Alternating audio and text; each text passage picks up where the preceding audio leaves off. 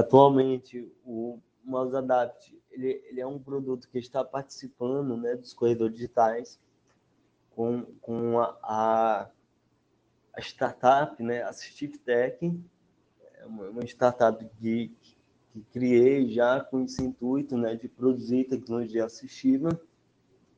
Estamos na segunda edição dos corredores digitais, né? E, e atualmente, né, é, tentando vou colocar no mercado nacional esse produto, né, que, que vem ajudando muito e muito as pessoas.